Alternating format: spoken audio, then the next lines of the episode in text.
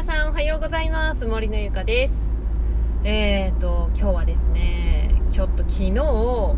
っとスマホのゲームで初めて酔ったんですよ。うえって。気持ち悪いって。酔ってしまったんですけれども、えー、その話をね今日はしたいと思います。今日はね大した話ではありません。ただのゲームの話です。えー、昨日ですね妹がハローネイバーっていうねあのスマホのゲームをあのやりたいんだと。でアプリを取ったんだけどデバイスが追いついてないみたいでできなかったから姉ちゃんちょっとやってって言われてえー、何それって言って昨日アプリ取ったんですよ。皆さんハローネイバーって知ってます？私昨日初めて知ったんですけれどもあのもともとパソコンでのねゲームだったらしいんですけどそれがねスマホにできあのなったっていうことであの昨日ねそのハローネイバーというやつを取ったんですよ。で、それはまあ、言ったら変な隣人がいて、で、それのお迎えに住んでる子供、男の子が、まあ主人公で、その男の子を操作するんですけど、なんかね、変なんですよ。変な隣人、おっさんがね、なんか閉じ込めてる、なんか部屋になんか閉じ込めてるというか、なんか変な事件らしきものを目撃してしまって、男の子がね。で、なんかそれで、その隣人の部屋に忍び、忍び込んで、で、なんか、その謎を解決する的ななんかそういうやつやったんですよ。でなんか操作とかは男の子目線でこう操作して部屋の中に入ってみたりね。あの鍵をちょっと奪ってその鍵を開けてちょっと何？いろいろゴソゴソしてみたり。いややってたらいやめっちゃ男の子の方が悪いやんと思って思ってたんですけれども勝手にね不法不法侵入してね。いやちょっとこれでもどうなんかなと思ってやってたわけですよ。ほんならねものの10分ぐらいで気持ち悪くなっちゃってあのー、なんか本当に車に酔ったみたいな感じになっちゃったんですよね。なんかね操作の仕方から言うとまあ知ってる人いるかな？アイデンティティっていうねあのゲームがあるんですけどそれとほとんど同じなんですよね。左の親指でこの子供子供というかその動かしたいキャラクターをこう動かしてで、右の親指で、そのジャンプしたり、物拾ったりっていうのは、もうほとんどね、アイデンティティと操作似てるので、操作自体はね、すぐできたんですけど、なんせなんか画面が、めっちゃなんか揺れる？揺れるから、上って気持ち悪くなっちゃって、なんかめちゃめちゃ、もう久しぶりに酔いました。ゲームっていうか画面見て。私普段車酔いも、その船酔いとかも全然、もう昔はね、すごいしてたんですけど、もう大人になってからほとんどしなかったんですよ。でも、もう久々にゲームの画面見て酔いましたね。ものの10分で。でも、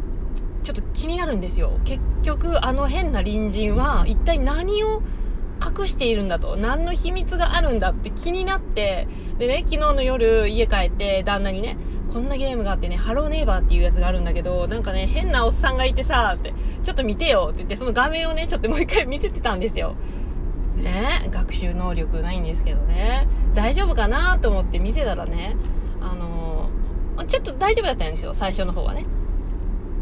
うん。やけどなんかやっぱりやってるうちになんかやっぱちょっと気持ち悪くなっちゃってああ気持ち悪い。ちょっとちょっとやめようってことになってやめたんですけどでもやっぱり続きが気になるんですよ。あの、あの鍵っていうかあの、あの扉の奥には一体何があるんだっていうことで、自分が操作するから気持ち悪くなるのかもしれないと思って、携帯、スマホと、あの、テレビの画面をつないでね、画面、大画面で、こう、見てたわけですよ、YouTube でね。ハローネイバーをこう操作している YouTuber の人がいたので、それをテレビに映して、それを見てたわけなんですよ。で、まあね、全然なんか、15分、30分ぐらいずっと見てたんですけど、まあ最初の方は大丈夫だったんですね。で、なんか、うわーと思って、うわ、怖っと思ってね。で、この先どうなってんだって思ってる矢先、やっぱね、そっからちょっと激しい吐き気に襲われて、ああ、またやばい、やってしまったと思って、まあまた酔ったわけですよ、もう寝る前に。寝る、ほんと寝る前だったんで、あ、気持ち悪くって歯も磨けねえし、立ち上がれねえしっていう、そういう状態やったんですけど、なんかね、まあちょっとしばらく横になってたら、まあだいぶね、収まったんで、まあそのまま寝ましたけれども、うん、最終的に、あのなんかね、なんだっけ、ハローネイバーやってる人やったらわかるかな、あの1階のね、家の、に侵入して、えっとなんかね秘密のあの鍵、まあ、鍵を開けてなんか地下に降りていくみたいなところまでは見たんですよ。で地下になんか知らん不思議ななんか